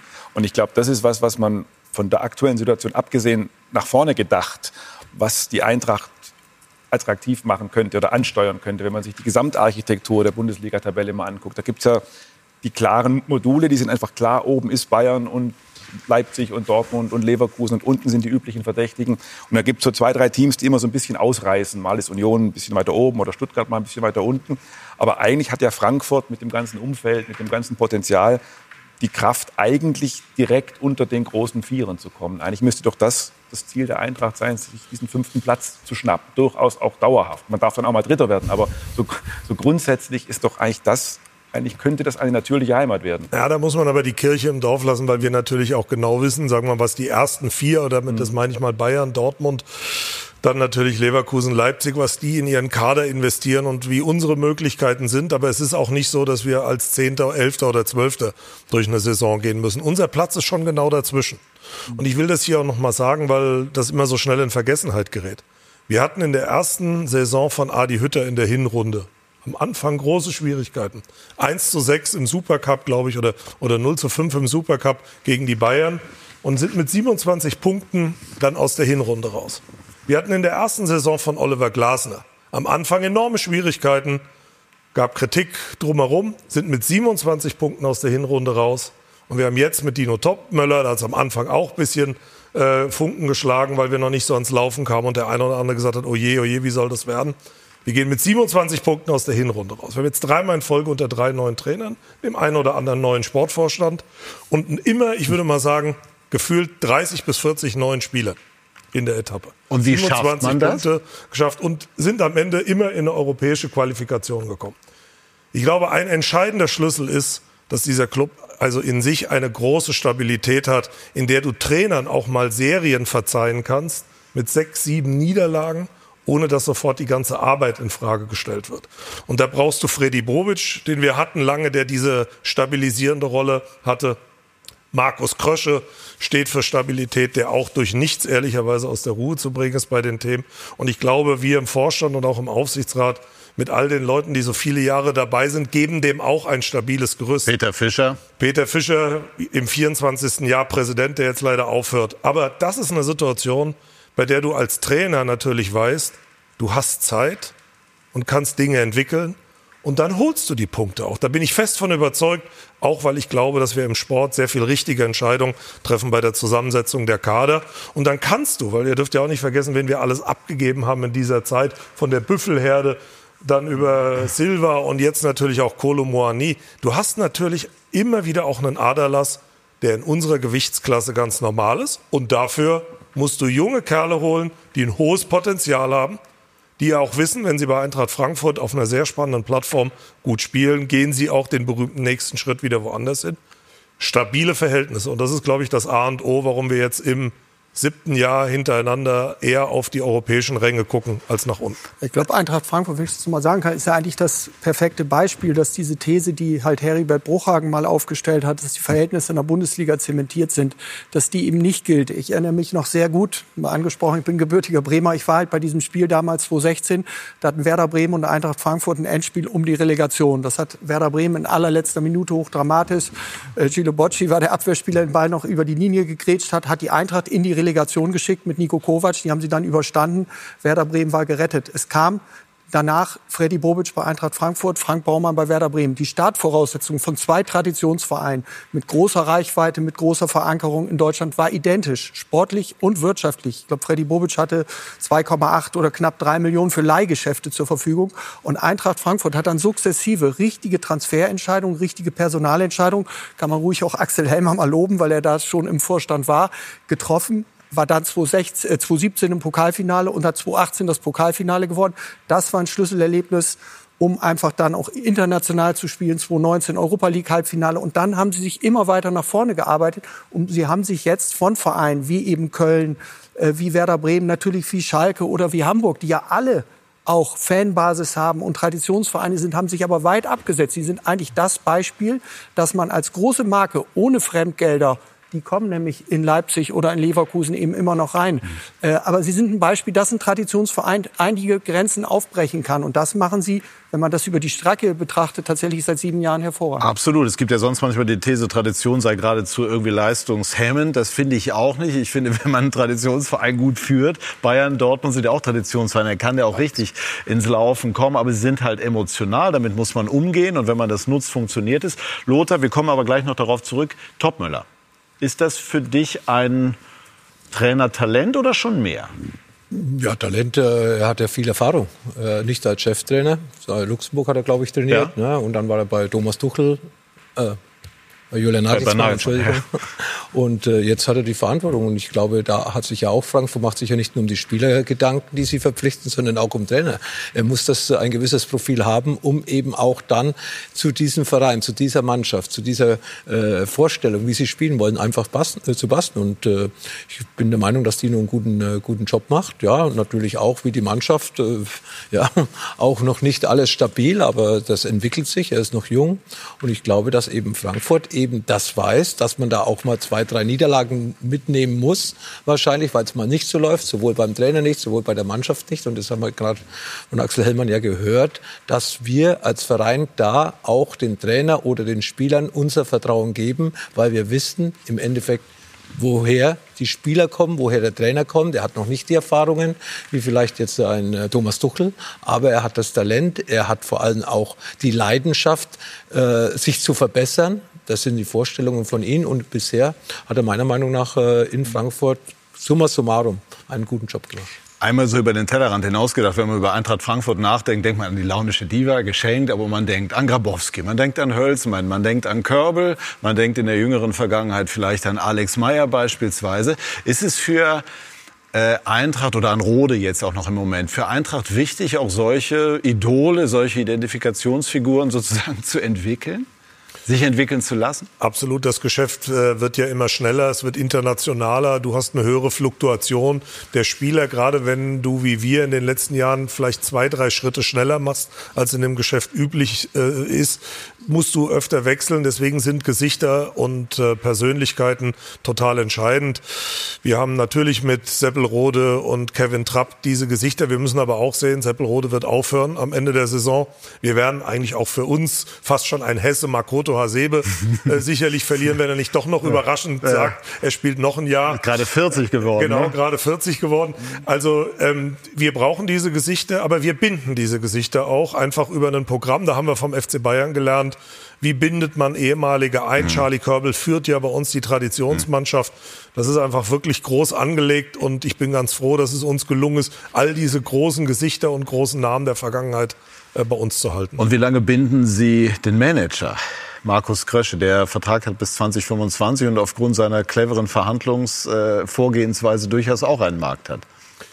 Bin ich der falsche Ansprechpartner, weil der Aufsichtsrat diese Gespräche führt. Ich kann aber äh, Ihnen aus dem Binnenklima des Vorstands sagen, unsere Zusammenarbeit ist hervorragend und äh, sehr, sehr vertrauensvoll. Markus gehört zu den Vorständen, die einen früh informieren und einbinden und in Überlegungen mit einbeziehen, auch wenn man Spuren vielleicht nicht immer weiter verfolgt, um einfach ein Gespür dafür zu bekommen, ob wir dem alle mitgehen. Und das sind ja manchmal Entscheidungen, die sind auch für uns an der wirtschaftlichen Grenze. Und ich glaube, es ist sehr, sehr wichtig, dass man sowas absichert und auf breite Füße stellt. Und mal abgesehen davon, dass ich immer Menschen mag, die um die Ecke denken und nach vorne denken, auch in der Zusammenarbeit nicht die ausgetrampelten Pfade nehmen, sondern auch mal was Überraschendes machen. Auch jetzt mit dem ein oder anderen Leihgeschäft muss ich sagen, das sage ich mal, äh, dass ich mal äh, bei uns Van der Beek bei Eintracht Frankfurt im Kader sehe, da habe ich schon gesagt, wow, das ist eine super Idee, toll, dass uns das gelungen ist. Wäre auch nicht jeder drauf gekommen, das irgendwie zu machen. Und da ist schon die Handschrift von Markus Krösche intern im Vorstand eine, die ich sehr schätze. Also Sie hätten nichts dagegen, wenn die Zusammenarbeit ausgedehnt würde? Hätte ich überhaupt nichts dagegen. Gut, dann äh, sprechen wir gleich noch ganz kurz äh, über das, was wir gestern gesehen haben. Äh, Proteste wieder gegen äh, den geplanten Investorendeal und versuchen dann auch noch Köln gegen Dortmund ins Programm zu hieven. Bei Sky 90 die Fußballdebatte.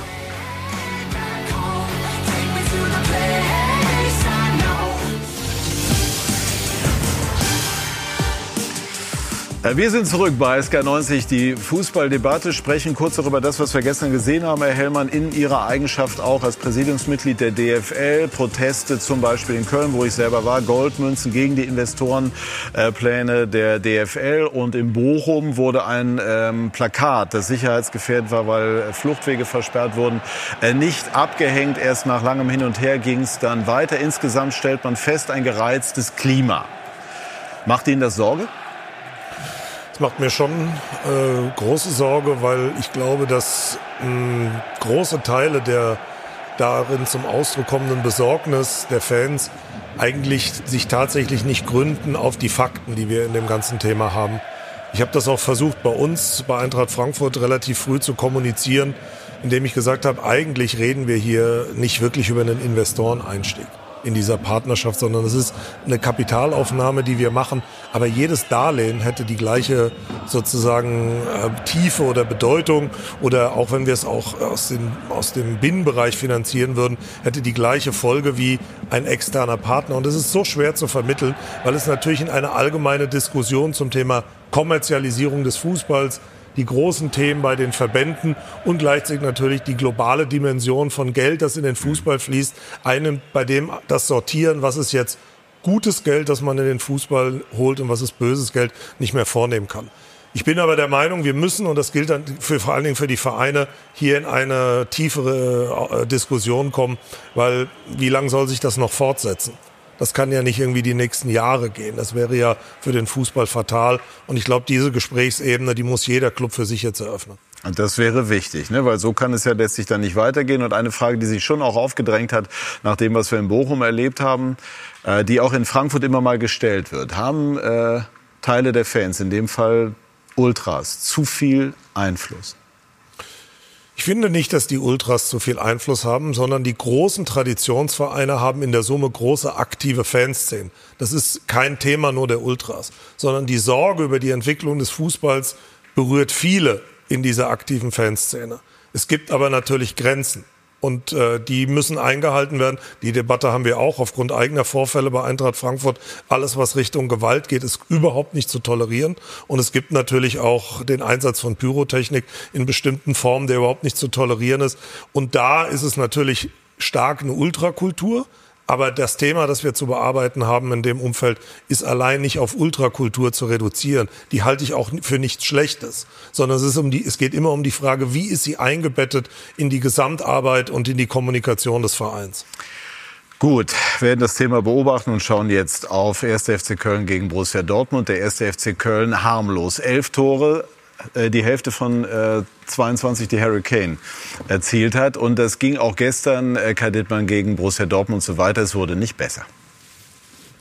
Doppeltorschütze Daniel Mahlen war der überragende Mann in Köln. Der FC ohne Stürmer. Die Verletzungsmisere macht's nötig. Brand auf Mahlen nach dieser Eckballvariante das 1-0 in der 12. Minute. Dann warfen erst die Kölner Fans Schokotaler nach den Aufräumarbeiten die Dortmunder Fans in Durchgang Nummer 2. Foul an Sancho, der unbedingt den Elfer schießen wollte.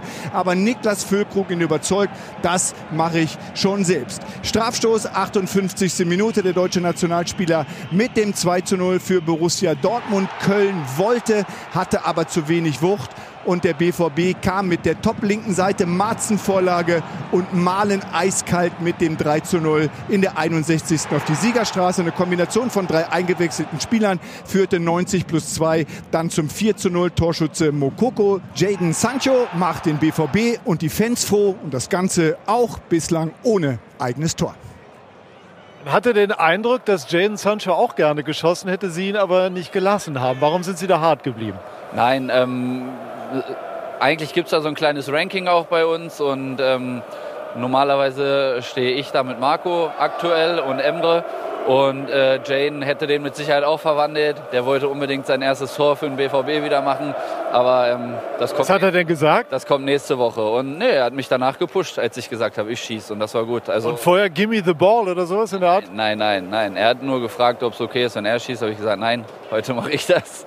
Und ähm, dann hat er sich äh, auch gleich ähm, ja, darauf eingelassen und gesagt, alles klar, hol ihn rein, Fülle. Und äh, danke, danke, dass du mir danach noch den Assist schenkst. Heute mache ich das, Lothar. Äh, was wäre gewesen, wenn Füllkrug verschossen hätte? Nichts. Nee? Nee. Diese, diese Diskussion, was wäre gewesen, wenn Sancho verschossen hätte? Ja. Dann hätte jeder gesagt, warum schießt Füllkrug nicht? Ja. War ja beim letzten Spiel in Dortmund, letzte Saison 1, hat, glaube ich, Haller den Ball genommen, obwohl Emre Can sicherer Elfmeterschütze war, auch seine letzten zwei, drei Elfmeter verwandelt hat. Aber Haller wollte den Ball und da hat man gesehen, was äh, dabei rausgekommen ist. War vielleicht der entscheidende Schuss sogar, dass Deutsch, äh, Dortmund nicht Meister geworden ist. Wäre nämlich der 1 zu 1 Ausgleich gewesen. Und äh, somit hat Dortmund nicht das Ergebnis erzielt, weil eben dieser Elfmeter verschossen worden ist, weil eben Can den Ball Haller gegeben hat. Und legendär ja bei dir, dass du also der Legende nach den Elfmeter an Andi Bremer oder Andi Bremer den Elfmeter überlassen hast, weil du dich damals mit dem Stuhlwerk nicht äh, ja, wohlfühltest. Und Rudi Völler dann zu Bremer gesagt haben soll, Andi, äh, wenn du den reinmachst, sind wir Weltmeister. Antwort Bremer, Rudi, das weiß ich selber. Richtig, ja. so war's. Aber wie gesagt, äh, wenn man sich nicht sicher fühlt, als ja. in der, in der, in der, in der, im Ranking, wie Füllkrug gesagt hat, er Nummer eins mit Marco Reus, verständlich, Marco sicher Elfmeterschütze, Fülle ja auch. Also was soll sich jetzt einer eindrängen, nur weil er sein erstes Tor für Borussia Dortmund schießen will? Er soll nächste Woche ein wichtigeres Tor schießen, wie eins beim 4 zu 0 oder nicht aus einem Elfmeter. Da gibt's andere, da muss er sich langsam dran gewöhnen, dass er da nicht im Ranking da ist, wo er vielleicht mal vor zwei, drei Jahren gestanden ist. Ist Köln noch zu retten? Es wird, glaube ich, sehr, sehr schwierig für die alle drei da unten. Wir haben vorhin auf die Tabelle geschaut. Bochum hat gewonnen, Werder Bremen hat, haben wir besprochen, heute auch gewonnen. Der Abstand ist schon sehr groß. Es könnte sein, dass eben Darmstadt, äh, Köln, die da die drei, die da unten stehen, das ist noch mal so ein eigenes, ja, so ein Rennen um den Relegationsplatz dann Rennen wird. Um Relegationsplatz gibt. Ah. Diese Transfersperre tut dem Verein natürlich immens weh, weil sie ja auch den Vorstand und explizit den Präsidenten und auch den Geschäftsführer Keller beschädigt, weil der erste FC Köln gibt da insgesamt kein gutes Bild ab und dass sie eben nicht agieren können auf dem Transfermarkt mit den personellen Nöten, die sie haben, das ist schon eine schwere Hypothek.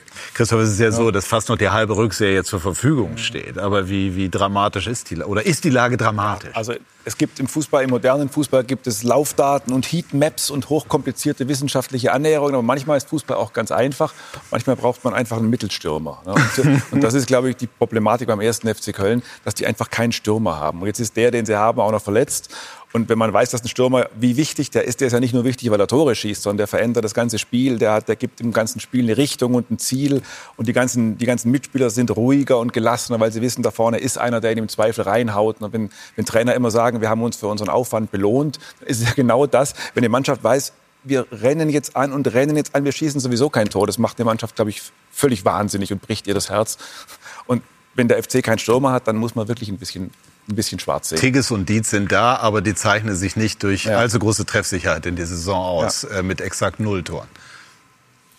Ich wollte nicht sagen, sondern. Ach so, nee, ich Sie wollte, haben so, so geguckt. Ich, nee, ich wollte nur, ich wusste ganz genau, irgendwann kommt der, der Kelch zu mir und wir spielen ja. in zwei Wochen ja das Topspiel bei euch und ja. ich werde einen Teufel tun und irgendwie Öl ins Feuer gießen und den ersten FC Köln noch besonders motivieren. Mhm. Also an dem Punkt äh, halte ich mich mal schön raus. Ja. Aber, es ist aber, aber dieses Problem hat ja, vor der Saison schon angefangen. Man hat ja im Endeffekt auf dem Transfermarkt nicht das kompensieren können oder wollen, genau. wie auch immer, was man Falsch gebraucht hätte, um vielleicht? Hector, um Skiri, der auch eine Riesenverstärkung in Frankfurt ist, äh, zu ersetzen. Und äh, das hat äh, Baumgart ja vor der Saison schon gesagt. Und dann jetzt dann diese, diese, diese Geschichte mit den Transfers, die Geschichte mit Baumgart. Ja, einige Aussagen, die unglücklich nach außen kommen. Ja, gestern oder vorgestern muss jemand gesagt haben, ich glaube, der Trainer war sogar, wir sind auf Augenhöhe mit Dortmund. Wer glaubt es? Wir sind 17. Der Dortmund spielt um Champions League. Äh, da, dazwischen liegen 25 Punkte und äh, wahrscheinlich dreimal dreimal so viel Tore, die Dortmund geschossen hat. Also von dieser Seite sind das natürlich Aussagen, die nicht unbedingt fördernd sind, um, äh, um, äh, um Ruhe reinzubringen in diesem Verein. Und ich glaube, das ist jetzt das Wichtigste, was sie müssen, Ruhe reinzubringen. Und ich freue mich auch schon auf dieses Topspiel, bin live dabei, wenn ihr in Köln dann antreten dürft. Haben die Kölner noch eine Möglichkeit, zumindest Relegation zu spielen? Sie haben das Spiel gestern selber gar nicht so schlecht gesehen, wie man das von außen äh, ehrlicherweise doch wahrgenommen hat. Sie haben gegen Heidenheim schon irgendwie Glück gehabt, dass sie da nicht verloren haben neuer Trainer gekommen, zwei Heimspiele, einen Punkt geholt gegen Heidenheim, gegen Aufsteiger, die es sehr gut machen in der Bundesliga, muss man ja auch dazu sagen. Ja, es sind die drei Mannschaften, wobei ich natürlich den Kader von Mainz 05 stärker einschätze wie den des FC Köln und Darmstadt 98. Und deswegen sind für mich die zwei Favoriten, die Sie es nicht gerne hören, dass sie die Favoriten sind auf einen Abstiegsplatz der FC Köln und Darmstadt 98. Und sind die Dortmunder wieder in der Spur oder ist es zu früh, das zu sagen nach zwei Siegen in Darmstadt, wobei nicht jede Mannschaft dort äh, gewinnt, und in Köln? Ja, in der Spur sind sie, glaube ich, schon wieder. Aber die Frage ist ja, wo diese Spur hinführen soll. Also was, was ist das Ziel der Mannschaft? Also ich glaube, sie sind schon in der Spur, wenn es darum geht, unter die ersten vier zu kommen und sich für die Champions League zu qualifizieren. Wobei ja unter gewissen Umständen, das ist ja auch rechnerisch hochkompliziert, offenbar reicht ja unter gewissen Umständen auch Platz fünf. Auch Platz vier reicht sicher. Ja, Platz vier reicht sicher in dieser Spur ist Dortmund schon. Die Frage ist nur, ob das die Spur ist, die, in die Dortmund eigentlich will. Also eigentlich ist ja der Anspruch, dass das, was Leverkusen jetzt macht, äh, Bayern zu fordern, dass das ist ja der Anspruch von Borussia Dortmund. Das ist in dieser Saison nicht mehr richtig zu leisten. Naja, man hat ja auch gesehen, äh, letztes Jahr bei Borussia Dortmund, die haben die ersten Spiele ihrer Aufholjagd nicht wirklich überragend gespielt. Mhm. Sie haben dann ihre Punkte gemacht und sind dann in den Flow gekommen. Dass die Meisterschaft äh, zu weit weg ist, ich glaube, da müssen wir uns nicht drüber unterhalten. Aber tatsächlich ist es so, Dortmund wird das Feld schon aufrollen. Ja, ihnen fehlt natürlich ein Spieler wie Jude Bellingham und auch in der Transferpolitik haben wir heute schon einige Mal drüber mhm. gesprochen, ist sicherlich auch nicht alles glücklich gelaufen, was Sebastian Kehl da initiiert hat. Mir fehlt so ein bisschen unter ihm die Fantasie, die eben Michael Zorg oft in Spieler gebracht hat. Nur, Nur aktuell haben sie natürlich Sancho, zumindest jetzt für dieses halbe Jahr, ja. der schon so eine Fantasie in Dortmund und auslöst. Und Matzen hinten Matzen hat auch gut gemacht. Traumpass ne? gespielt, ja. genau. Aber da würde ich mir wieder ein bisschen mehr Fantasie wieder wünschen. Das macht gerade Eintracht Frankfurt vor. Die sind ja noch an Bergwall dran, schwedisches Supertalent mit 17 Jahren der vielleicht ja auch noch kommen soll. Und solche Transfers hatte ja gerade Dortmund gemacht. Bellingham war 17, Usmane Dembele Riesenkarriere gemacht oder hat dann auch riesen viel Geld gebracht äh, und hat bei Dortmund eben den entscheidenden Schritt gemacht, dass Dortmund wieder dahin kommt, solche Spieler zu entwickeln. Das waren für mich zu viel gestandene Spieler wie Rami, Rami Benzibaini, die dann den Verein nicht wirklich weiterbringen. Da hat eben Leverkusen mit Grimaldo einen anderen Spieler verpflichtet, in dem einfach mehr Fantasie steckt. Und ich glaube, das hat ja auch dazu geführt, dass Hans-Joachim Watzke, Sebastian Kehl und Trainer Terzic da ja, Tacheles geredet haben in der Winterpause. Und da werden sie, glaube ich, einiges für den kommenden Sommer neu justieren. Natürlich hat man mit Matcher einen guten Spieler geholt, der leider verletzt ist. Ja, äh, hätte für mich das Zeug, nicht jetzt Bellingham eins zu eins zu ersetzen, aber diese Position zumindest einigermaßen in dieser Richtung auszufüllen. War ja auch bei Hansi Flick Nationalspiel. Ich habe ihn mal live spielen sehen in der Nationalmannschaft gegen Belgien in Köln. Zweite Halbzeit, da hat er mir einen sehr, sehr guten Eindruck hinterlassen, aber ist natürlich jetzt mit äh, Verletzungen beschäftigt und äh, er war der teuerste Transfer. Also nicht äh, unbedingt glückliches Händchen gehabt im, in der Sommertransferphase von, äh, von äh, Sebastian Kehl. Das hat er auch letzte Woche hier bei uns gesagt. Aber das passiert natürlich auch. Und natürlich hat man mit Sancho und Matzen äh, zwei Spieler geholt, die im Endeffekt ja das reinbringen, Geschwindigkeit, Schlitzohrigkeit, ja. die wir gerade angesprochen haben, die, im, äh, im, die, die, die, die Transfers im Sommer nicht so hergegeben haben. Ja, also äh, zumindest über Ergebnisse dann so nach und nach in den, in den Flow kommen, so hat es Axel Hellmann angekündigt und das werden wir dann auch verfolgen und gleich verfolgen wir, was die XXL-Highlights so hergeben. Was habt ihr mitgebracht? Es ist auf alle Fälle spannend äh, im Borussia Park und ich kann so viel verraten, es dauert auch noch ein bisschen, Mirko. Ne? ja. Wir hatten lange Nachspielzeit, erste Halbzeit zehn Minuten. Jetzt wird es wahrscheinlich auch ein bisschen oben drauf geben, ja. aber es ist Spannung pur. Im Moment führt Augsburg, man könnte überspitzt sagen, Augsburg verabschiedet sich am Sonntag möglicherweise aus dem Abstiegskampf und die Bayern aus dem Meisterschaftsrennen. Nur Spaß, Leute. Okay, und die Augsburger dann, Dankeschön, also viel äh, Spaß gleich bei den XXL Highlights und die Bayern ja dann in Augsburg am kommenden Sonnabend vorher noch gegen Union. Also das ist jetzt schon noch mal eine absolute Schlüsselwoche für die Bayern. Ne? Das ist eine Schlüsselwoche, zumal es ja diese Gegner sind, die man so im Volksmund die unangenehmen Gegner nennt, ja. bei dieser unangenehmen Jahreszeit. Also das ist dann schon, das ist dann schon noch mal eine Prüfung und da wird es dann auch noch mal auf die, ja, auf, auf die Mentalität der Bayern ankommen. Wie groß wird jetzt der Druck auf Tuchel in den kommenden Tagen, Lothar? Gewinnen ist ein Muss dann ist der Druck natürlich groß. Ja. Ist so. Dann habe ich jetzt keine du vier Punkte, Fragen mehr. Wenn, wenn du ja. das Spiel gegen ja. Union, du bist vier Punkte hinten nach, sagen wir das Heimspiel gewinnen sie, dann bist du vier Punkte hinten nach. Und in drei Wochen musst du nach Leverkusen. Also musst du erstmal deine Hausaufgaben bis Leverkusen machen und vielleicht sogar ein bisschen hoffen, dass Leverkusen vielleicht mal stolpert. Aber es sieht nicht so danach aus. Das ist das Schlimme für die und Bayern. Und das scheint was mit den Bayern zu machen. Ja, sicher. Ja. Den Eindruck hat man. Aber man weiß auch, dass es die Bayern sind, die in der vergangenen Saison in der Lage waren, sogar dann am letzten Spieltag die Meisterschaft noch einzufahren. Also auf alle Fälle wird es viele spannende Themen auch in der Zukunft geben. Heute gab es sie auch und ich glaube, wir haben sie interessant und ich hoffe, das besprochen. Vielen Dank an diese Runde. Vielen Dank Ihnen, liebe Zuschauerinnen und Zuschauer, für Ihr Interesse. Und gleich geht es weiter mit den XXL Highlights. Viel Spaß dabei. Schönen Abend noch. Tschüss und auf Wiedersehen.